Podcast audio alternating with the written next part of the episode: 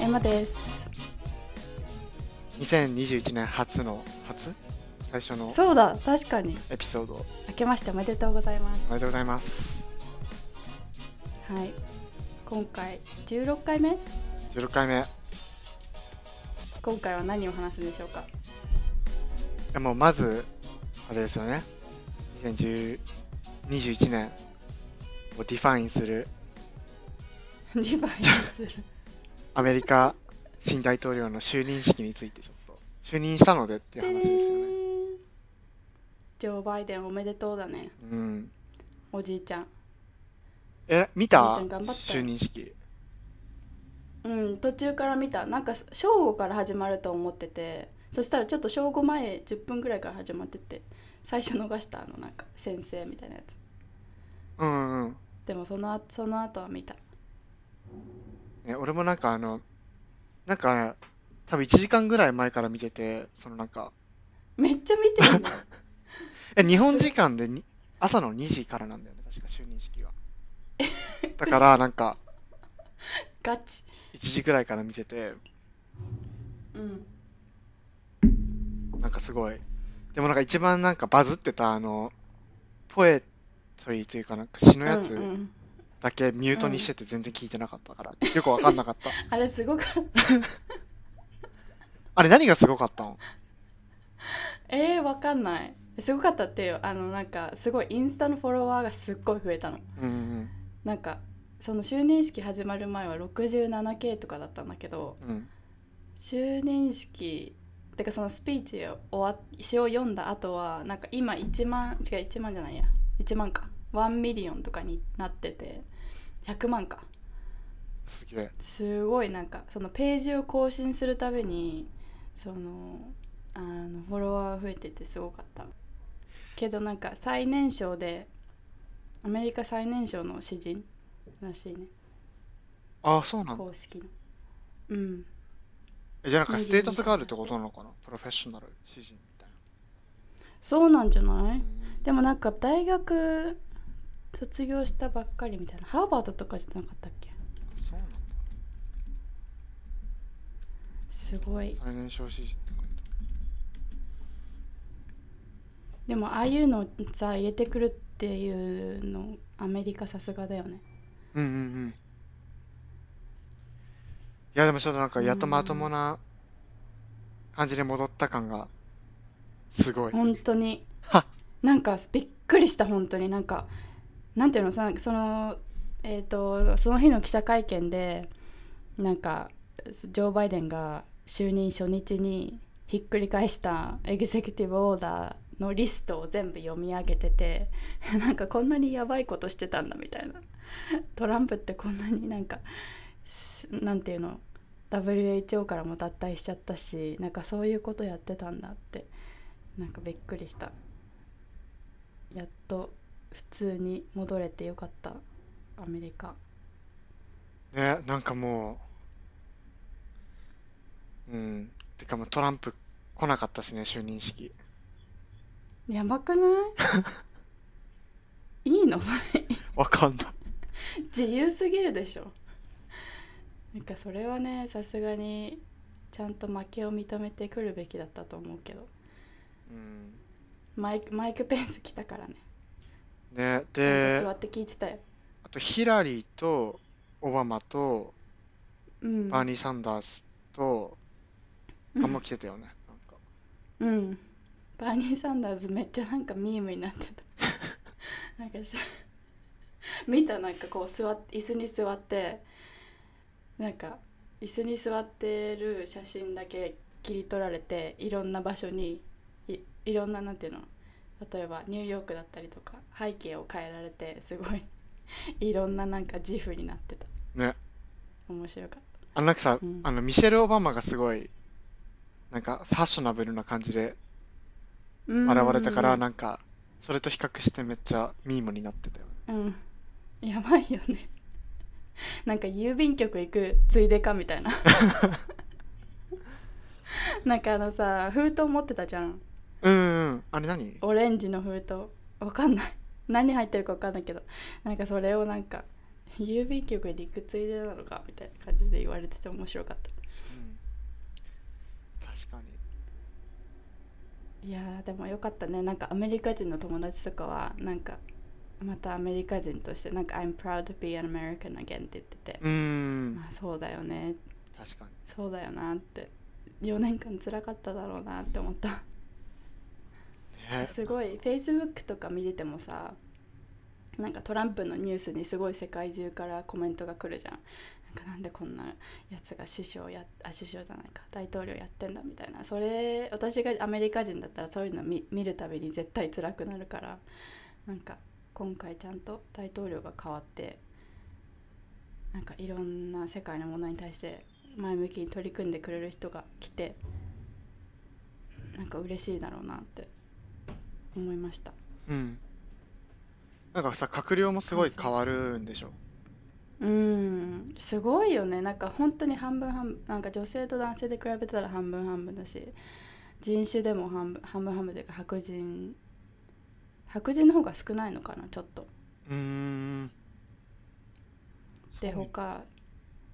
黒人アジア人ネイティブアメリカンとか多分全部人種を揃えてて超なんか最強軍団じゃない確もかうなんにかカバーし全部カバーしてるアジア人はアアジジアア人政治人のアジア人いたよおう2人ぐらいだったけど1人か2人ぐらいだったけどうんうん確認した存在を確認したいやーすごいよねなんかこんなに一気にプログレッシブになるとなんか前との違いがより明らかになるっていうかすごいですねうんえなんか政治の政治界での経験政界での経験が長い人がほとんどほとんどっていうかみんなちゃんと経験がある人を取っててすごいなと思いました閣僚の皆さんうんねやっとあるべき姿にうん戻って日本日本はどういう報道だった 日本俺日本のテレビ見ないから分かんないんだよねそっか なんかさ菅さんツイートするかなと思ってたんだけどあしてないんだ見なかったあーまあなんか安倍さんはさすごいドナルドみたいないつも言ってたじゃうんんねなんかちょっと見てみようちょっとねなんか民主党寄りみたいな話は民主党じゃないわ共和党寄りみたいな話は聞くよね菅さんうーんてかなんか自民党が国のあ自政民権党がああーそう国のね政権としてそうねいやーでもなんかあのプレスセクレセクレタリーの人うんめっちゃ良かったよねよかったよかった超優秀なんかやっぱ質問の答え方がすごいうまかったねうん元コミュニケーションすごい慣れてるスペシャリストとして、感じかっこよすぎるうん。コミュニケーションチーム全員女性になったんでしょバイデン。あそうなのそう。そうなの面白いね全へ員、え確かコミュニケーションチームの人を女性にしていて、うんで、多分そのトップの人が、この間、あの、何ブリーフィングしてた人。で、あの人は、でも、ずっと政治に関わってる人。あの、他の人は、あの、エージェンシーとか、出身の人とかも入ってるから、うーんうん確かねうんちょっと忘れちゃったけど、確か多分どっかのディレクターとかをうん引っ張ってきてるはず。へーなんかあれだよねなんかオバマあれこの人ジョー・バイデンが副大統領の時にもやってた気がするあじゃないオバマが大統領の時もやってた気がすうるんうんうん。シニアプレスコミュニケーションえー、素晴らしいなんかちゃんとさなんかなんていうのちょっとひねった質問には自分が伝えたいことだけ入れて返すみたいなうんブリッジングの仕方がすっごい上手でなんか PR 会社の人をみんな見た方がいいんじゃないかと思った ね、確かに。なんかやるじゃん PR トレーニングみたいなうんうん。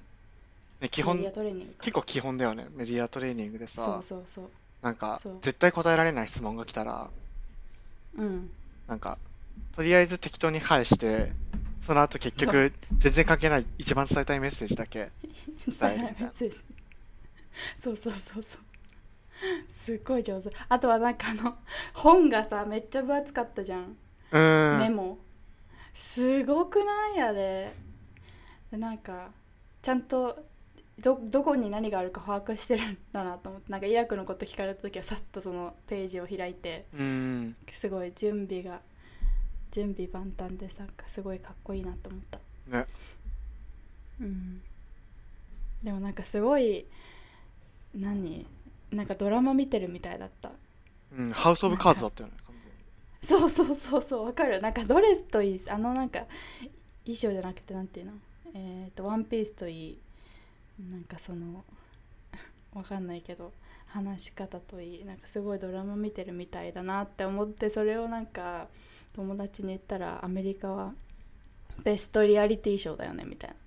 なんか世界なんかアメリカ自体がリアリティショーだよねってアメリカ人の友達が言っててうん確かにって思った、確かに。いはいやー、でも、ちょ期待ですね。今後どうなるか。期待ですそういろいろねなんか移民移民とかにもやっぱりや優しくっていうかその規制が緩和されるしこれからアメリカで留学する人たちとかにはすごいいいいい方向に向かっている気がするうんうんうんうん。確かに。大学院行った後とかにも仕事がしやす仕事を見つけやすくなるだろうしうんその後ね住むってなってもちょっともうちょっとやりやすくなるんじゃないかなうん。うん。今なんか、南米から人が押し寄せてるんでしょ。アメリカにうん向けて。だろうねうんうんどんどん来いって感じだよね おうなんかそこがアメリカの強みじゃんなんかアメリカにさえ来ればみんなアメリカ人でここで頑張れば自分のなんていうの生計を立てることができますみたいな、うん原点に戻ってね戻った感じがして、なんかすごい嬉しいなんかちょっとアメリカにも言いやすくなる移民として、うんうんうん。確かに。気持ち的にうんまあでも多分、引き続き、その違法移民、違法、不法滞在してる移民に対しては、民主党も結構強硬だから、そあそうなの、んだ南米から来ても多分返すと思うけど、その、もう来ちゃってて、その子供とか、うんあとまあ、そのもう子供がすでに市民権持ってて、親が不法滞在でいるっていう場合うんうんの処理とかうんはきっと甘くなってくれるはうんうんうんうんそれ今まですごいなんか引き離されてたもんねそう親とず。子供は OK だけど、親は返されるみたいな。うんうんとかがあったから、それが、それはいいと思うし、まあ、仕事を探すのも、もうちょっと楽になるかも、とは思うね。うんうう。んうんんえ、ちなみに、その、就任の日って外どんな感じだったのえーめっちゃシーンとしてたよあ、そうなんなんかだ。あのうんジョー・バイデンが勝った日と比べたらもうなんかな何も何もなかったあー確かにそれいい質問だわ何もうんシーンって感じだったよまあでもあれだもんね、平日のお昼だもんね。そうだね月曜日だったっけ火曜日だったっけ多分でもなんかメールとかは一気に止まったなんかそのメール仕事あ中ーメールとかがさ息息消してたのがその就任式の時にピタッとなくなってみんな見てるって思 ったいやー歴史的な日でしたうんうんうん。日だった確かに。ちょっとアメリカね、にとっても、引き続き注視して、そうすれば多分、あ今こう、留学できてない子とかたくさんいるから、そういう人たうちも、んまあ、ほとんどうんコロナのせいだけど、開けた後うんうにんね、ね4年間は戻るモチベーションになるはずだから。そうね素晴らしい本当だよねいや本当になんかアメリカだけじゃなくて世界にもすごいいい影響があると思ううん。からじゃあえっと「アリス・イン・ボーダーランド」について話したかったんだけど私はうん。これ日本語でなんていうのアリスえっとね、い今、い今今はの国のアリスだっておー、今。読めな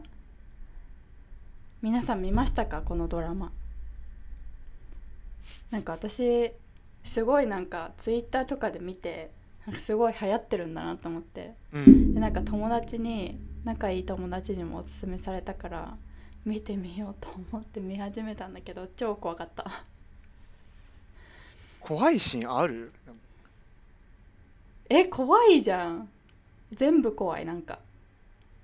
なんて言うんだろうなんかあんまりスポイルしたくないからあんまり言わないけどさなんて言うんだろうななんかその非日常感が怖いうーん。日常の中で起きてるなんかさちゃんなんか普通の日常から起きてしまった非日常感が怖いうんうんうん、確かに。えなんか20世紀少年見たことある映画あるある。あれみたいな怖さうーん。ざわざわするよね。そうそうそうそうそうそうそうなんか不穏感うん確かに。っていう俺もなんか日本のドラマあととはなんかか全然見ないから、出てきた時うんうもん別にまあ、みたいな思ってたら、うん結構いろんな人に勧められて、めっちゃ面白い白いよって言われて、見たらめっちゃハマった。ハマるよね一気に見たもんだってうん。俺今まで勧められた、なんていうの鬼滅の刃とか、うんうんうもんう2話とかでも全然、あ、無理ってなってたんだけど、うんこれはめっちゃ見れた。全部見ちゃった一気になんかあのーなんかその人を殺すシーンとかさなんかすごい日本っぽくて面白かったなんかい普段アメリカのドラマ見てるからなんかすごい銃でみんなさすぐ死ぬじゃんうんなんか悪い悪い人出てきたらすぐ警察が銃でさ殺し始めるじゃんうん、うん。バンバンバンバンみたいなでもなんかそれじゃなくてなんか日本刀みたいに出てきてあめっちゃ日本だと思ったなんかアメリカでさその剣で戦うみたいなの見ないじゃんそもそもうん、なんか多分、ウォーキングデッドぐらいだと思あーあったねう。うん。ウォーキングデッドも面白かったなそうなんかそれがちょっとアメリアメリカと違って面白かったうん。だからそれでそのなんか剣で戦うしあめ剣じゃないやえっ、と刀で戦うシーンとかもう10分ぐらいあってびっくりしたようんうんうん。こんなに尺取るのかと思ってね、あれ意味わかんなかった。突然すぎて。あれさなんか国際的なオーディエンスをお意識してるのかねそれともさその日本刀で戦うっていうのは日本人の精神にそもそもなんていうの刷り込まれてるっていうか私たちの精神なのかなってなんかそれちょっと考えてたあとなんか上司と寝てポジションを取るみたいなのめっちゃ日本だなってう思っんた、。あれ、問題になんないのかねあったら、なるでしょあれアメリカでやったらもうあれですよ非難殺到。非難殺到ちょっとあの なんていうのネットフリックスから剥 奪ははえ権利剥奪されるうん、なんか、ね。結構ちょっと、あれ、問題視されそうな気もするけど、でもなんか、うん今までさ、なんかアメ、日本のコンテンツって、うん今までこう、世界で受け入れられたのって、まあアニメ、なんか、うん進撃の巨人とか、ナルトとか、うんワンピースとか、あって、今、鬼滅の刃じゃん。うんで、なんか、あと、あれ、テラスハウスがめっちゃさ、流行ったね世界的にも流行ったじゃん。まあちょっと中止になっちゃったけど。うんうんで、なんか、このアリス、今までなんか、日本のドラマで、世界的になんか、見られてたのって、一個もなかった気がしてて、うんうんうんうん今回初めてちょっと、日本のドラマで、なんか世界的にちゃんと見られてて結構嬉しい、うんね世界進出うん、でもだからこそちょっとああいうディテールこだわってほしかった それなそれちょっとなんかあの検閲してほしかったね世の中に出す前にね